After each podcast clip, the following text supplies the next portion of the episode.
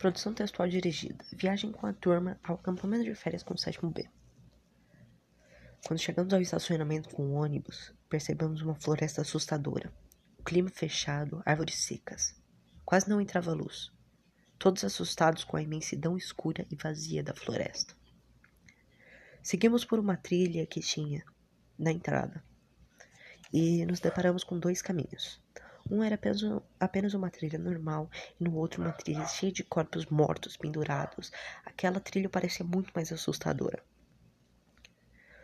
Pelo nosso senso de mistério, fomos pela trilha de corpos mortos.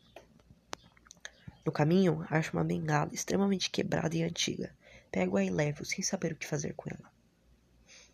No mesmo caminho, encontro um vaso de flores mortas, como se já fizesse muito tempo que ele estivesse ali como um casamento antigo.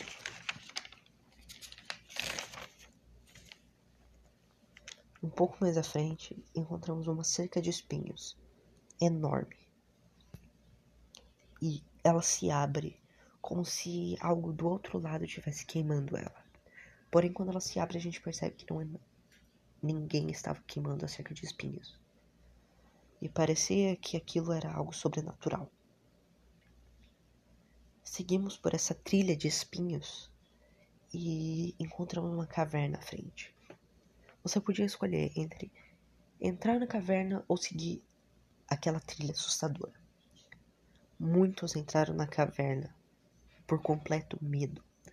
Porém, todos que entraram na caverna ficaram presos lá, pois caíram muitas pedras, pedras enormes, que bloquearam a entrada da caverna. A gente nunca soube o que aconteceu com eles. Na... Eu, eu e alguns dos meus amigos continuaram naquela trilha assustadora. E nos deparamos numa cachoeira. Essa cachoeira não era uma cachoeira normal. Era uma cachoeira suja, era uma cachoeira morta. Não, não dava para ver nem, nenhum sinal de vida naquela, naquele lago próximo dela. Então decidimos não entrar porque não sabíamos o que tinha lá dentro. Continu continuando a trilha, a gente se depara com um muro extremamente alto. Acho que com uns 15 metros de altura. Juntamos todas as cordas que, que levamos ao acampamento e passamos para o outro lado. Conseguimos descer do muro e a gente se depara com um acampamento de férias, só que muito, muito antigo. Como se ali já tivesse passado algo estranho, assustador, macabro. Decidimos passar a noite ali, porque mesmo se fosse assustador, era o lugar mais confortável que a gente tinha achado até agora. Quando acordamos, percebemos que todos estavam lá. Até mesmo os que ficaram presos na caverna.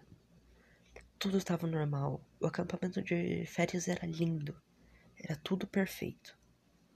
O que me deixou com um sentimento de dúvida. Quando volto à cachoeira, é, a cachoeira estava limpa, estava mais viva. As gotículas que caíam da cachoeira formavam arco-íris. Tava tudo extremamente perfeito.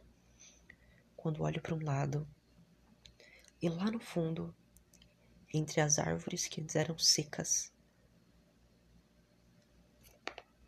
tinha um homem. Um homem com uma estatura normal, com a cabeça inclinada, olhando para mim com um sorriso estranho.